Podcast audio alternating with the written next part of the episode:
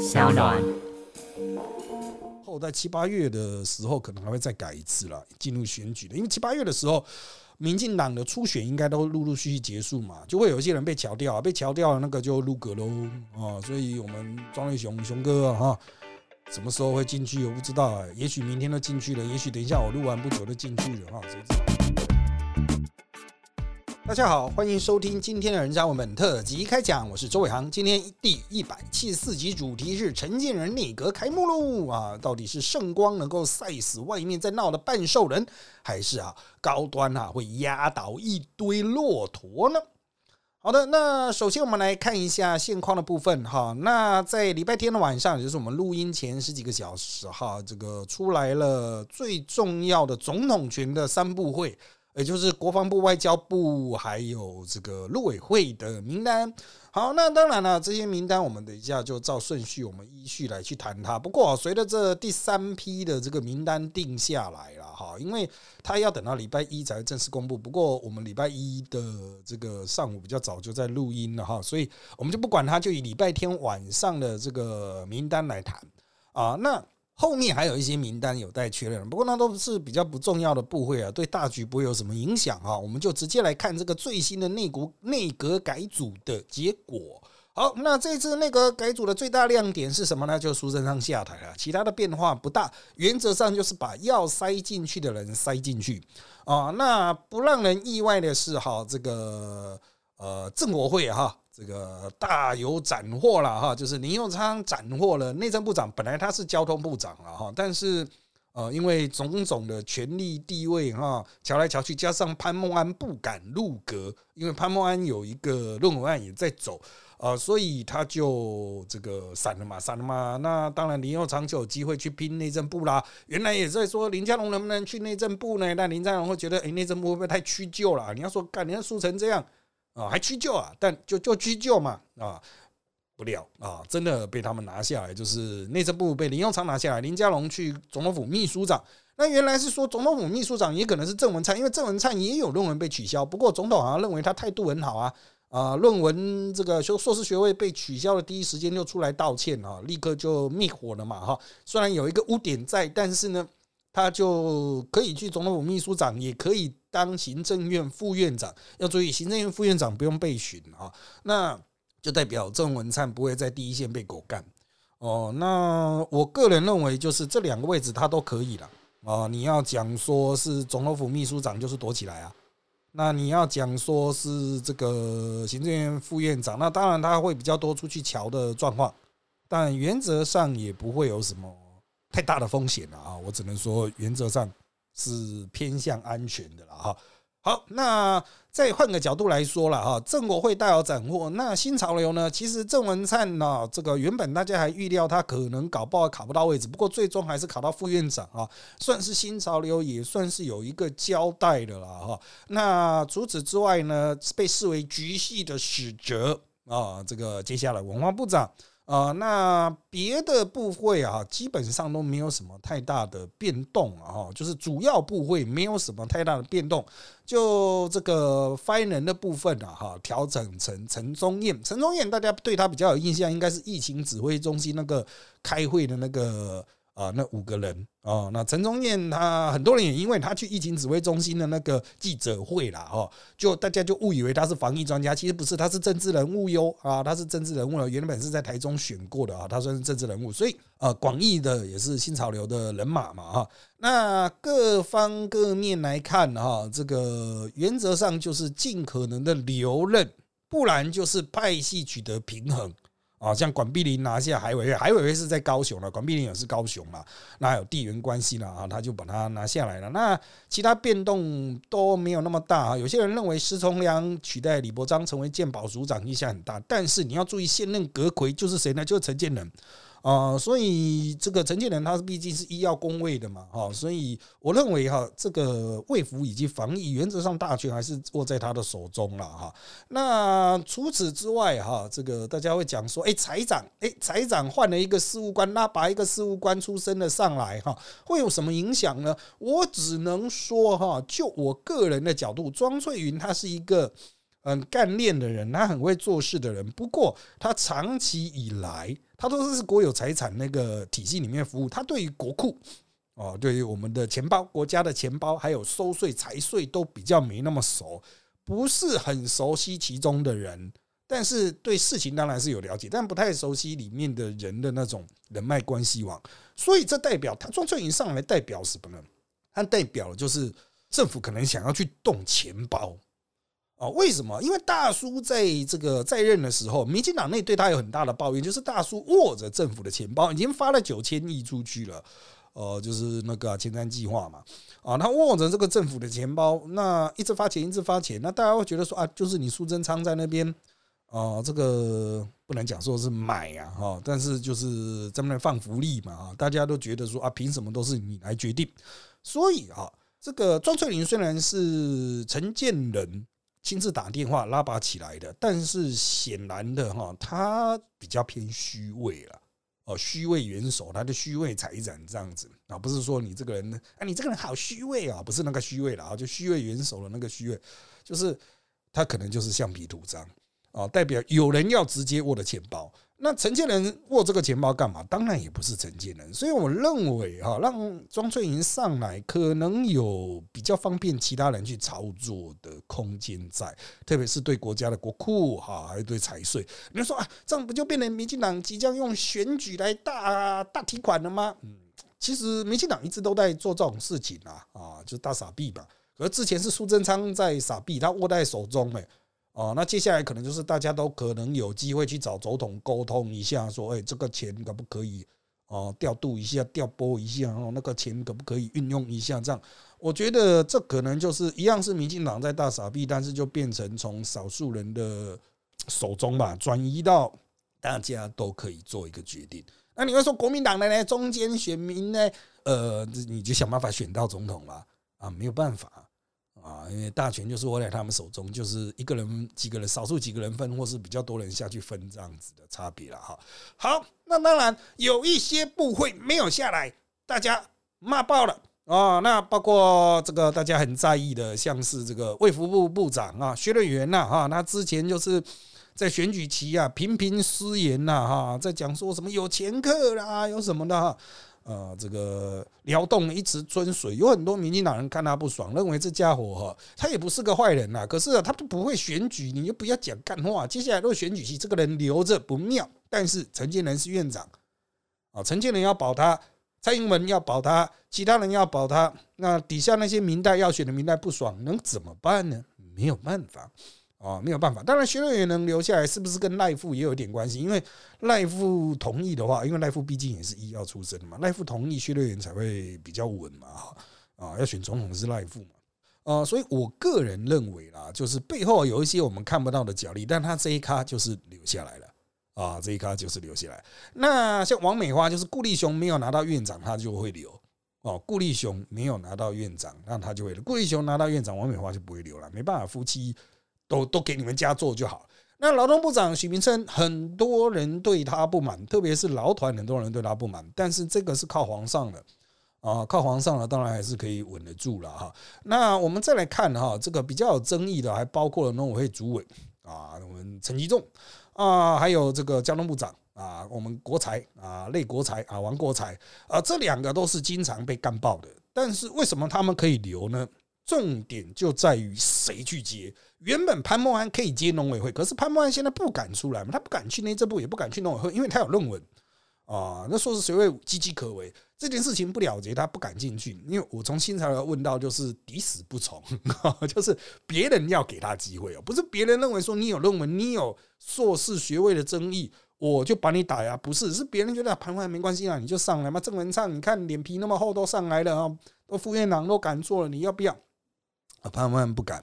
这是我从新潮流听到的说法，所以哈，我只能说了哈，陈吉仲就是这个人就完全靠小英了，他就是早期的小英的农业智囊，他做的也是让大家很气堵拦啊，地方的农业的农业县的民进党的民代压力都很大，因为陈吉仲手握大饼，发钱又不爽不快，做事情又是。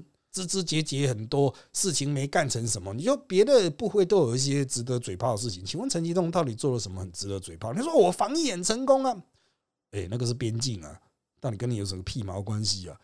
啊，就是他们有什么猪瘟嘛，哈，那一种什么口蹄疫拔针，但是啊，那个东西其实要么是基层，谁来做都是保持前面的嘛，要么就是边境，到底关你什么事啊？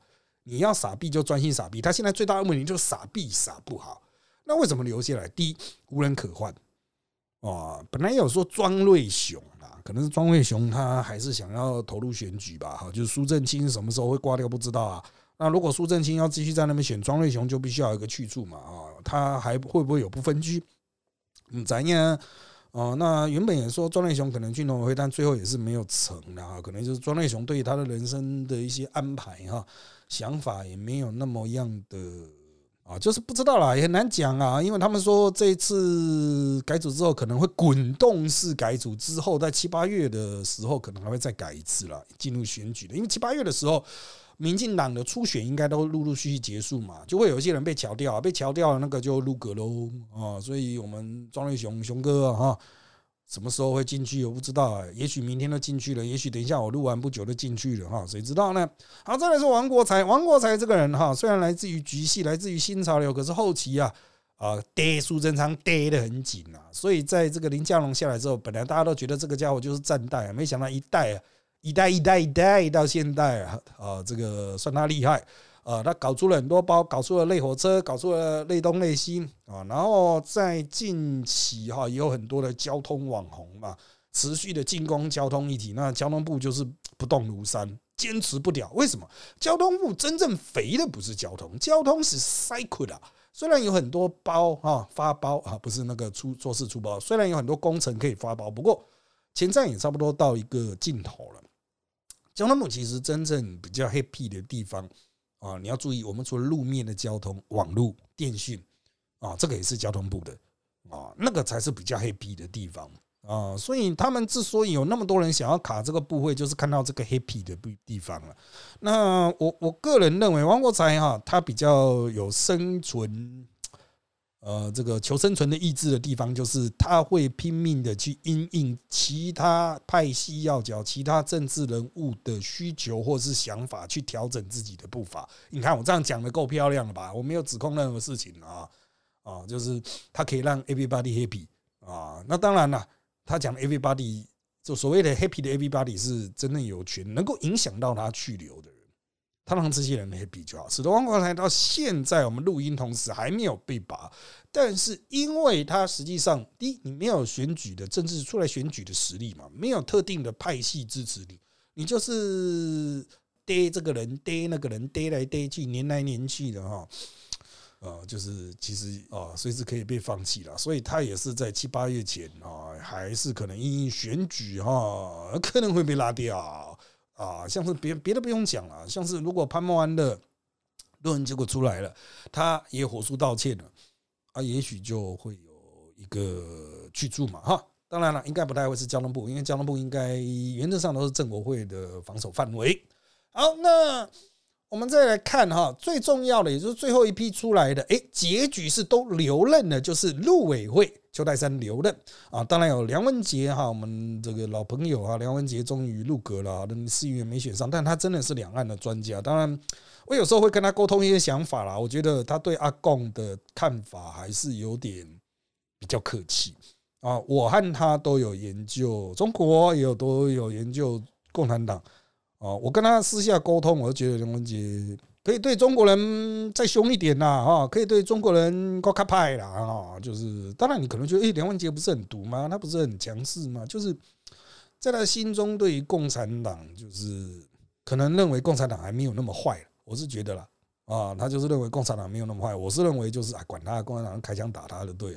好，那梁文杰现在这个是副的哈，那这个副手我们就先不管，扔到一边。我们先来看的重点是国防部长还有。交外交部长原本吴钊燮说要换肖美琴，国防部长说要往下拉了。我听到是黄曙光了哈，但是中间有发生很多恩恩怨怨啊。那有一些东西我会放在扎报的社团，或者是扎报将来扎报的内报再来谈啊。那这个我要带厘清嘛，因为人家才刚吵完，我要一点点时间去厘清相关的细节资讯。但是原本说是国防国安都要降五岁，希望找年轻一点。如果是肖美琴的话，那直接就降。就降很多税了嘛。国防部长找黄曙光也会少的三四岁，我记得差四期，黄曙光差邱国正差三四期。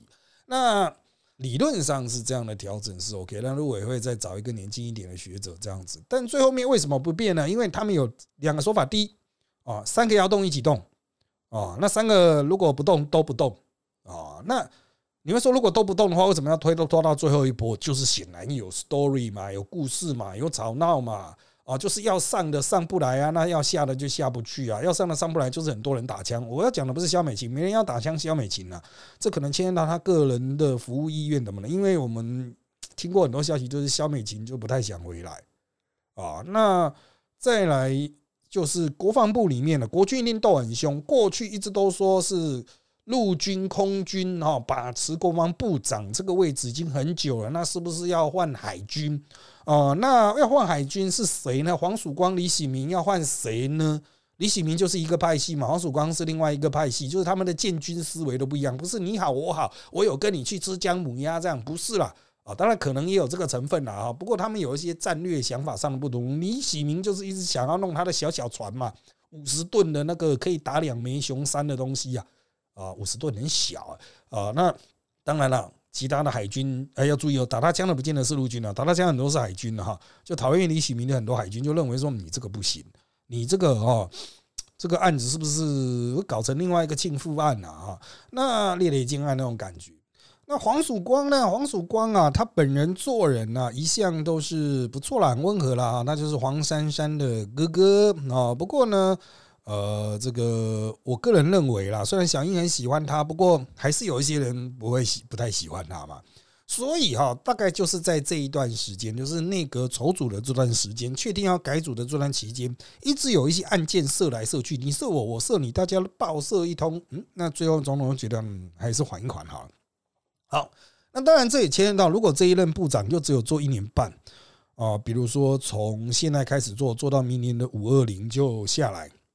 有些人可能觉得说，那我就不要做，太短了哦。所以现在的这个比较，其实虽然不是看守哈，虽然变动不大，但是已经有看守的味道出来。有些人就会觉得说，我就不要把我的人生砸在这里呀。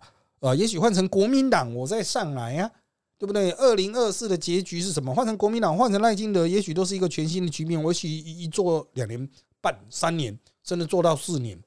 哦，这个事情很难讲的嘛，啊，所以我个人认为啦，就现在的角度啦，哈，我们看这些事情啊，好像会觉得怎么没有变，但实际上有变，心态变了，哦，有一些派系平衡的部分，有一些这种看守位内阁的味道出来，但是哈，原本大家期待的选举内阁没有，因为你如果调整国防外交的话，也许就会有一个好像跟对岸去。啊，尤其哎，我们就 A 起来啦，打起来啦，或是哎，我们就要春暖花开啊！啊，双方来坐下来好好谈谈呐！啊，没有哦，没有这种态势的话，就代表民进党在这边没有棋呀，没有在那下棋啊。我个人认为，就是呃，拍戏妥协味太重了，这可能跟陈建仁的这种调性有关吧。哦，因为陈建仁上来的时候，其他绝大多数的部位首长，要么都已经决定，要么就是他不能决定。那最后能够影响的部分不多，因为他算是最最慢才被征询到了，其他的早在过年前就已经在征询了啊。那陈建仁好像是在过年期间才接到总统电话了，总统是叫他不要出国，你等着接我电话。原本过年前就只有收到这样子的讯息了啊。好，那在这样子的状况下，前陈建仁就是一个弱势那个，他真的会变成总统的幕僚长。啊，你看有些人还是要帮他说话，说什么大人哥没有那么菜啦，他高雄政治世家出身的，你当他很嫩哦。可是这牵到他个性问题啊，他就是温温的人嘛。那大人哥上来之后会有什么样的问题呢？主要的挑战就是哦，嗯，他的这个高端的 case 啊，哦，就是现在国民党一直猛打高端，就陈建仁搞出来的。高端是陈建仁看着的，没错，他有去做实验，但是呢，你要把它全部赖在他头上也不合理。啊，不过标签就是任人贴嘛，你成年人温温的不会反击，不会否认，那人家都把你贴的满身都标签，在你贴头上贴一个符咒啊，啊，你像僵尸一样头上被贴一个符，你就有志难伸嘛。所以陈建仁要能够解决这个问题的话，他必须主动迎击，包括在立院的咨询的备询台总咨询，哦，市政报告，他都要够有战力，他不是嘿嘿笑，不是嘻嘻笑，他之前有当过阁员。但是呢，呃，做的就是很温润的温和型的嘛，哦，所以，嗯，我个人认为，可能火花一定不会有苏贞昌那么时代那么严重，他可以力保不失分，但他可能会形塑一个形象，就是国民党有很多猛将。一直在骂他，一直在冲他。像国民党已经准备好要打他的，除了高端，还包括他以前哈跟人家合挂的论文的抄袭案，还疑似抄袭案了，哦，都已经准备要打这些。因为赖清德也说要处理学术伦理嘛，啊，国民党当然就会去追击啊。国民党就是一定会为了自己的选举拼到极限，因为他们目前就算总统拿不下来，也要拼立院过半嘛，哦，所以国民党一定会在这方面猛攻。哦，会在这方面猛攻，但是我个人认为，国民党能不能攻得下来，也牵涉到主攻手到底是这批的老立委，还是比较年轻的市议员。哦，你不要以为市议员的时候，你应该在地方去问政啊！现在全部都是国民党执政，他问个屁政啊！北台湾都是国民党执政啊，问个屁政啊！所以他一定就是要飞向过河，绕过界去打国政的部分。像徐小新这样，动不动就质疑国政这样子，为什么他们要选立委嘛？他就是要证明我有资格选立委啊，我可以去讲国政啊，不然呢啊，所以我认为接下来很有看头。国民党的立委可能打得不好，但国民党的议员们可能打那个会打得比较好，也许会有一些爆点就在这边打出来。但陈建仁哈，毕竟他是有圣光的，他虽然之前讲说什么啊，这个什么天主要他支持谁，要他支持谁，这是很靠边啊。我可以以我的天主教信仰，我可以说绝对是胡乱，天主最好会讲话。啊，但是也不是熬不过来啦，反正就是我信就怎样，你是认识天主啊，我是认识的啊，你认识吗？这样，哦，就死熬活熬嘛。啊，就信者恒信，不信者恒不信啊！这个东西打起来软绵无力，虽然可以嘴炮，各自相信各自的话而已。好，我们就等着看陈建仁第一次站上台，二月一号立院就会有新的会期了。陈建仁站上台之后，他会有什么样的表现？好，那接下来我们就来看一下啊，这一周的问题部分。好，第一个问题是，想请问，到底什么时候才要把肖美琴和郑丽君找回来？啊，那这两位啊，很妙，是民进党的活棋啦，他可以在党，也可以在政啊。那肖美琴呢，之前就多次传出要回台，也多次传出哈，就是他想要在原来的这个，就是现任的美国大使的这个驻美大使的位置上奋战。那这两位也都是被点名的赖清德的副总统人选，所以你只要知道他们被点名这件事情，就知道。他们是活棋，重要性很高。那民进党要把它投资在什么地方？还有他们自己想要为自己将来的政治人生投注在哪一个层次？牵涉到个人意愿问题，也牵涉到赖清德的整体操盘啊。我认为现在他们都比较进入这个选举的状况了。像郑丽君有去帮赖清德领表，肖美琴呃，这个光是传出可能出任外交部长这件事情，就是已经有在动作了哈。我认为他们的积极度会是很高的。呃，所以隔员不见得是安放他们最好的地方啊。那也许在民进党的大战略上，他们会有更高的利用价值啦。啊。好，下面一题，矿业法跟囤房税有希望吗？目前看来，矿业法往前排的机会比较高。牵到民进党的整体选战上，会不会被在野党炮打？如果在野党一直疯狂主打矿业法或者是囤房税的话，民进党也有可能就会把它往前提，因为他必须要去跟这些利益团体有个交代嘛。因为现在选举嘛，利益团体也正是捐钱的时候嘛。那怎么样去做缓冲呢？哦，就是或者是怎么样去跟这些利益团体说，你就看啊，外面已经快要把我们打垮，我们快要落选了啊！哦，所以这个一定要过啊，这个一定要让，这是民进党在协商上很常用的方式嘛。他都跟那些大老板讲说，干，我们快要落选了，你现在这边卢小小，我说叫我不要过啊，我我就落选了啊啊，以后就是大势已去啊啊，怎么办呢？啊，就多少让我们过一下了哈。那过了之后，我们就打假球嘛，就像平均地缘条例嘛，过了之后，嗯啊，既往不咎哦啊，这个。呃，大家 happy 嘛？哦，就先让我们过一下了，也许有机会。我只能说了，就是看在党的追击了，不管是国民党或时代力量或其他民众党啊的追击程度如何。如果在党施加压力很大，这种法案就有机会过啊。好，下面一题会是蔡英文意志完全伸手进入行政院的时机吗？成功了就逆转，失试验失败就等下一任擦屁股哦。呃，我我不认为会有什么试验失败，因为试验失败就是输了呀，哦，选举就输了嘛。但是如果蔡英文这一次哈，啊，陈建仁是英系，我比较强调陈建仁是英系哈。蔡英文这次能够成功掌握行政院，展现他想要有的施政意志的话，我虽然我不知道那是什么，我我也不知道蔡英文会是一个怎么样的，他自己站到第一线，他会是一个怎么样的总统兼行政院长，我不知道。但如果他展现他的这些真正个人真正的想法，而且能够力挽狂澜的话，啊，那当然对赖清德是有帮助了。不过蔡英文真的有这种底力吗？他对于政治政实质政策的想法？第一，他跟苏贞昌真的有很大的落差吗？苏贞昌是不是真的完全执行大叔的意志，还是实际上他也有执行蔡英文的意志？只是他真的很会执行，他很冲冲冲冲，让你忘了那可能是蔡英文的真实意志呢？哦，这个蔡英文也许现在的改组只是借大叔人头一用啊，借我头头借我砍一下，然后因为选书嘛，总要砍个头嘛，你头借我一用，因为就这个那个改组看来就是砍了大叔的头而已啊。借大叔头一用而已啊啊啊！所以我认为啦哈，蔡英文的意志在过去的七年啊六年半，到底展现的怎么样？是不是真的展现出来？我觉得很有讨论的空间哦，很有讨论空间。那现在陈建仁就是呃这个个人调性比较软嘛，那蔡英文就责无旁贷，大家都会觉得哦，这不是陈建仁要的东西，这都是蔡英文要的东西，所以蔡英文这个锅是背定了啊。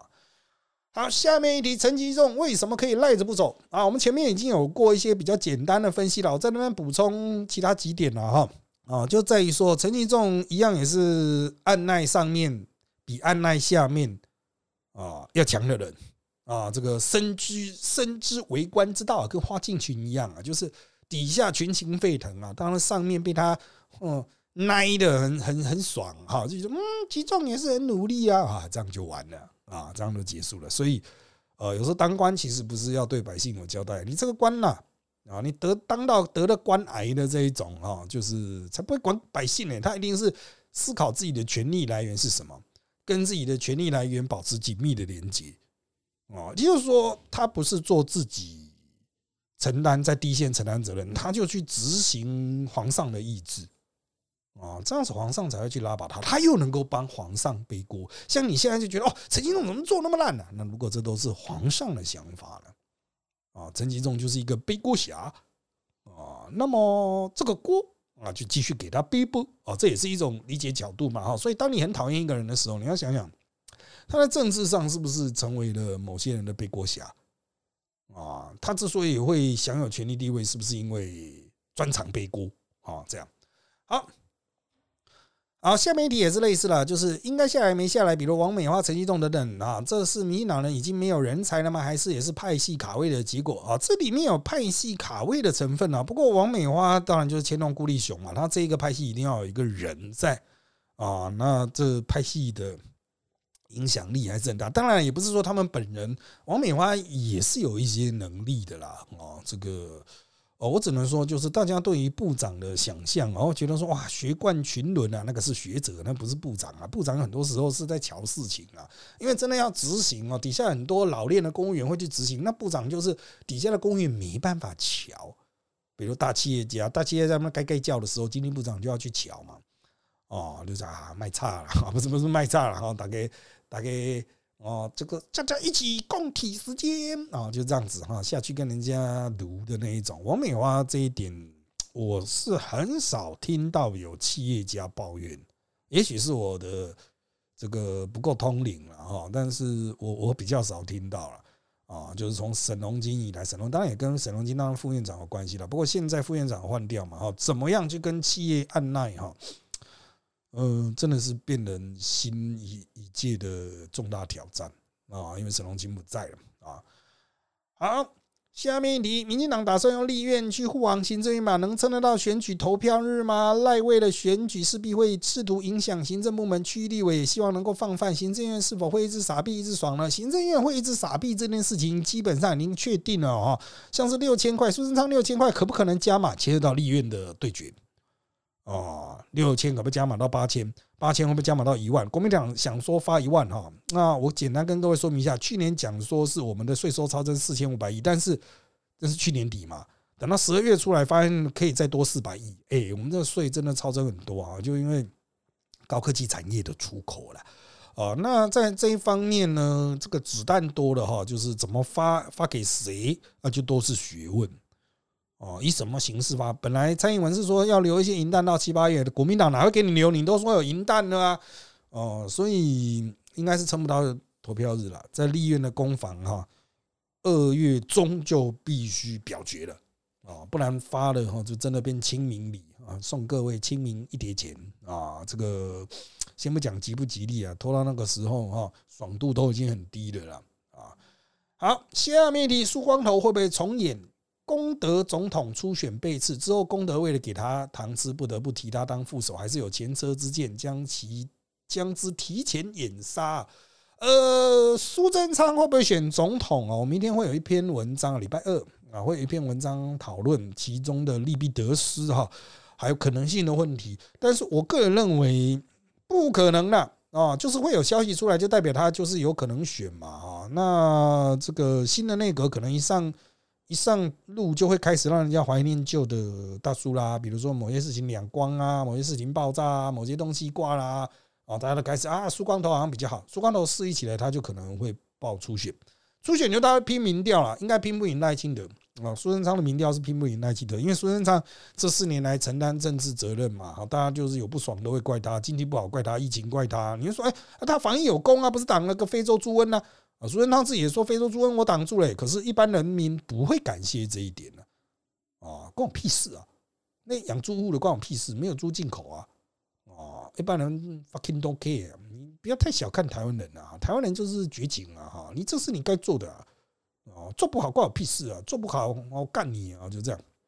好，下面一题，看起来最能贯彻蔡英文意志的行政院长啊，可以成为非消耗品，还是成为代罪羔羊吗？贯彻的是派系意志还是总统意志？呃，陈建仁应该比较难贯彻派系意志啊，他比较能够传达总统意志，这一点没错了，我也认同。可它会不会变成消耗品呢？我们刚刚有提到有一个 check point 啊，检查点是在七八月，他可能过不了关，他会变成非常短命的行政院长啊。现在做做做做到七八月，就发现嗯，我们还是要改成选举那个哦，陈建仁不太会选这样子哦。那我个人认为他应该不至于出太大的包，但是可能会因为 no feel 而下台，就是我们这 feel 不是很好。哦，找个理由换个人这样子，那换谁呢？会不会换郑文灿呢？我觉得民进党都真的太小看论文案的杀伤力，太小看学位被取消的杀伤力。同文层的效应很重，民党内心呢还是觉得哦，论文没有关系啦，都是外面在骂了。只要我们相信论文没有关系，一般百姓不会在意。嗯，真的吗？哦，我想绝大多数听众都是所谓中立人，或是这个不不不是住在中立人啊，就是比较偏向。非政党属性啊的选民啊，至少不是极蓝或极绿嘛？论案这件事情不重要吗？那其实是影响很大的。我们从学界的角度来说，这就是一个诈骗、说谎啊。当政治人物做了这件事情之后，他基本上洗不掉的啊。那我觉得就是很麻烦了。民进党当然，你说国民党也很多啊。国民党本来就脏脏的，他就是一个脏脏的政党啊。你帮国民党担心呢？重点是民进党之前标榜就是盖国秀啊，不然你跟国民党有什么样的差别呢？啊，你现在盖国秀，能让人买学位，唉，我觉得很不妙啊！啊，也不是买学位了，有的可能就真的是自己随便抄抄吧。我们也不要指控他是助理代抄这样子啊，就是啊，接下来拍垮的事情很多啦。学位大战还没有结束，只能说是中盘吧。啊，因为我知道国民党磨磨磨刀霍霍已经准备指向另一批论文了啊啊，这批论文打下去啊，民进党可能真的就没办法过半。好，下面赖富现在当党主席可以干涉那个改组吗？还是只能提议跟建议塞点人？他有提建议，也有塞一些人，那也有在做最后的排版。不过就我所知，他没有一些很强烈的影响的意愿哦，因为你看现在的这个。绝大多数人没有动的结果，应该就是安全牌嘛，总统打安全牌嘛，大叔打安全牌嘛，赖夫打安全牌嘛，大家都打安全牌嘛，啊，所以就是没什么好吵的了。好，下面一题，阁员组成旧呃新瓶装旧酒，大人哥是否只是个被架空的图像呢？他不至于被架空，但是呢也没有多大权力就是了啊。好，下面一题，菊系在这次有占到便宜吗？还是已经被灭掉？怎么会被灭掉？他有死责诶。啊，卡到个文化部嘛，王国才过去也被认为是局系出来的嘛，天下一大局啊啊，这个虽然王国才就是会到处跑来跑去的啊。哦，就是我我个人认为是局系，因为它有高雄嘛，所以有一定的影响力嘛。陈其迈也没有人可以塞啊啊。好，下面一题，上一任内阁几乎被建商绑架，请问这一届内阁也会偏向特定产业吗？呃，就我所知哦，目前应该对于建商不会有太大的负面影响啦。啊，但正面帮助不就很难看得出来。啊，比如说内政部，你很难看出林永昌会怎么做啊。虽然他跟建商也是有一些关系的，不过他原来是基隆这个地方出来嘛，就是呃，你总要等人上来做看看，做看看之后才会知道他后面的一些风格会是怎么样。也许他上来之后会有一些他想要为了自己的政治前途而努力啊。林永昌他现在是内政部长，他搞不好说七八月的时候会不会是我是院长，对不对？心要大啊。对不对？心要放大啊！我是院长嘛，林佳龙去选副总统啊，不行吗？可以啊！郑国会的想象版图就是那么大嘛，对不对？进气前嫌嘛，在台南跟赖系和解嘛，对不对？啊，心要大，心要大。好，下面一题，这时候上任算不算是看守内阁，还是这段时间任务是把二零二四会被打的点先消毒？消毒这一点先不用想了啦。我刚刚前面有提到，已经很类似看守内阁了，它不是一个选战内阁，它比较像是拖时间内阁啊，用拖时间比较好了啊，把时间拖完。那这个当然是让人很失望的一个调整。不过，当很多人心中的眼中钉是大树的时候，这也是一个不得不为的调整哦。好，下面一题：陈建仁能够驾驭这些复杂的派系吗？还是郑文灿本身变为超偶师，陈只是拿来装饰的呢？我个人认为，哈，陈建仁他一定驾驭不了派系这个问题，要回归蔡英文来解决啊，要回归这个赖清德来解决，这个不是陈建仁能够解决的事情啊。那郑文灿会不会变成超偶师呢？我觉得他不至于蠢到这种程度。你说哦，我来去操作承建人，我来去操纵，说我不会，这不是副院长要做的事情。副院长要做的是下去瞧一些院长指派的任务，那这对累积郑文灿的政治实力是有帮助的，所以他一定会下去好好的瞧，就看他能不能表现的比沈龙金更好了。好。好，那王国才啊，这王国才到底怎么留任交通部长？感觉他没解决什么交通问题，每次新闻上也说一些没根据的废话。他应得值这么低，还能够安全下庄吗？关于他为何能够留任呢？我们前面已经有分析了。那你问到一只猪包还能安全下庄吗？你讲了不安全是什么意思？被抓走吗？被剪掉收押吗？应该不至于吧？哦，我认为是应该不至于吧。当然也不能排除谁谁会知道他有什么鬼案子，但是呢，我只能说。呃，他呢就是，呃，这个完全受到别人的牵动了。当别人要交通部的这个位置的时候，别人很想要交通部这个位置的时候，他留不住。哦，他是留不住的啊。好。下面的部分讲话具有争议的官员留任，或是高升政委是派系妥协下的结果，还是政治上的不得不？你讲高升政委的，我一时之间查不到是谁，因为比较新任的政委不就是这个李永德转任吗？哦，有些人认为他是被降等，因为政委是没有部会的啊，没有部会的部长嘛，哈，那其他的政委都是留任。那李永德，有些人认为他私言很多，但他也会发钱的哦，他也他他也会按捺一些人的哦，就是他有争议性的。那当然了，李永德的位置牵动到他背后的人啊，他背后还是有派系嘛，哈，所以这个就是只能说就是派派系有去稍微做一些桥了哈。那有些人讲，哎，死者那个是不是陈局去桥啊？陈局是监察院长，监察院长去桥立法院的位置，是不是会影响到？嘿嘿。这个宪政体制啊，我个人认为他当然会否认呐。但是哈，陈局就算不出来瞧，也会有人带陈局瞧嘛，对不对？哎，这种事情哦，这个大家都不要演的啦，两边都在演了。骂他的人，然后黄仁英都说：“哦，陈局这个哇，违背宪政体制了啊。”那那个陈局这边监察院就说：“啊，监察院长没有介入了哎，大家都很爱演呐啊，有时候就是用通灵的就可以了嘛。好，下面一题，新任国安局长蔡明燕是否是好的人选？啊，国安局长低调为宜啊，陈明通这样其实是不好的，低调为宜了。呃，越低调越好。蔡明燕之前低调，他原来是国安会的副主委吧，还是副秘啊？我一时忘了哈。那反正他原来就是在这个体系里面，他就是默默做事哈。国安局之前因为私烟案。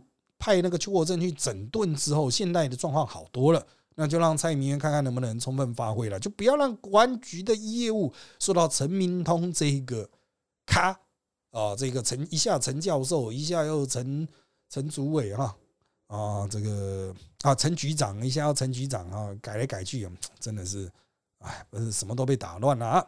好，下面一题，请问为何不是胖周瑜直接扶正？是因为桃园选书的，硕士被砍掉，离二零二四任期只剩一年，先圣光当当子弹。讲白点就是硕士问题，讲白了就是硕士。桃园选书还没有那么严重，但硕士真的蛮严重的啊。好，下面一题，高端到底又怎么了？到底是没有效吗？还是要怎么样糟蹋自己的生科产业了？这已经不是糟不糟蹋生科产业，而是他就是要去操作。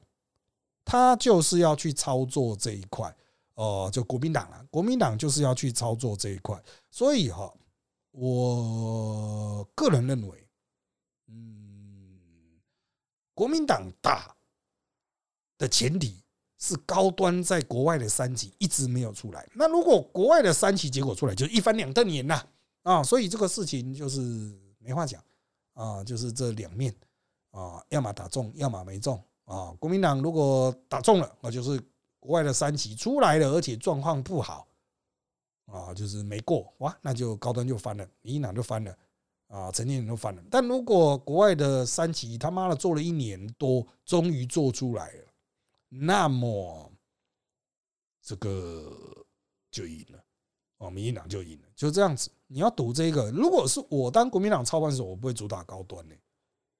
哦，就是我觉得这有风险，操之在外人啊，操之在外人啊。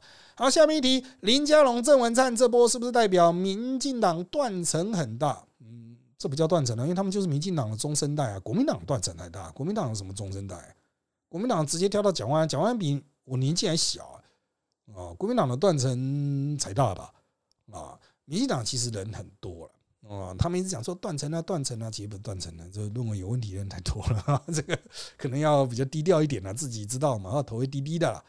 好，那当然了啊，这个内阁改组比例低啊，会不会影响这个中间选票对蔡英文彻底失去信任哦？看他们表现，表现好当然就可以拉回来，表现不好那数定呢啊，民进党就只好回去顾他四百万的基本盘喽啊。好。那这个郑文灿论文抄袭学位被撤销，可以高升副院长还是世界奇观？这种瑕疵，内阁对赖清德会是选举未爆弹吗？好的，关于这一点，我只能说有可能，但是看你怎么打。以国民党这种调性，话都讲不好，脑子不清楚，我觉得没办法讲到让百姓很清楚其中的是非对错，那可能。就真的能够被混出去啊？人家会觉得你歹戏托棚啊？人家都已经道歉了，你是要怎么样了？哈，哎，这个我只能说了，就是有一个好梗，也要有会讲梗的人。搞笑艺人又不太擅长搞笑的嘛，把一个梗讲爆掉的嘛。啊，好啊，不少绿系名嘴护航，像梁文杰开口闭口就是你不懂党内文化，中国渗透无孔不入，没有回答问题哦，不敢直球讨论，有什么考量啊？呃，其实就是他们第一个同温层效应啊。梁文杰同温层效应就很强啊，他本身就推波助澜的人嘛。那梁文杰当然他之后已经转为政务官，我们就不会在节目上看到他了。不过梁文杰讲人一向都是讲你不懂党内文化，但是。他自己其实也不太懂，就是党内还有一些很复杂的部分啊，就像新潮流啊什么的，自己都很复杂，他也没办法完全掌控新潮流啊。选举的局，党内的斗争的局，英系那边的局，他有时候也没有看得很清楚。不过梁文杰应该是不太会讲中国渗透无孔不入了，我可能都还就像我前面一开始有提到嘛，我可能都还比他认为渗透的要凶一点啊啊。好，下面提示啊，大叔选前与英系做切割啦，现在选后还是因为民意压力被迫下来。那此举会影响苏系在新北的影响力吗？呃，目前苏系的确陷入一个危局，就他失去行政院长这个权位之后呢，他能不能用资源去护住他在新北的板桥、新庄以及三英啊的土著三英的选区啊？这个是他们现在的地盘嘛？哈，那我个人认为是有一点辛苦，但不至于完全绝望。看后面民进党能不能把气势选起来，因为他的优势已经在了哦。他们在这次选举都这几次的立委选举都是有明显优势，就优势已经在了，怎么样操作啦？哦，我认为苏贞昌会不会选初选，你可能跟这个有关系。苏贞昌可能为了要带这些人而出来选初选啊。好的，因为时间关系，我们这一集就到这边。谢谢大家收听本集的人渣们特辑开讲。现在各大 Podcast 收听平台如三号 APP、Apple Podcast 和 Spotify 都可以听到我们节目。欢迎大家订阅、留言给我们五颗星。那我们就下次再见喽，拜拜。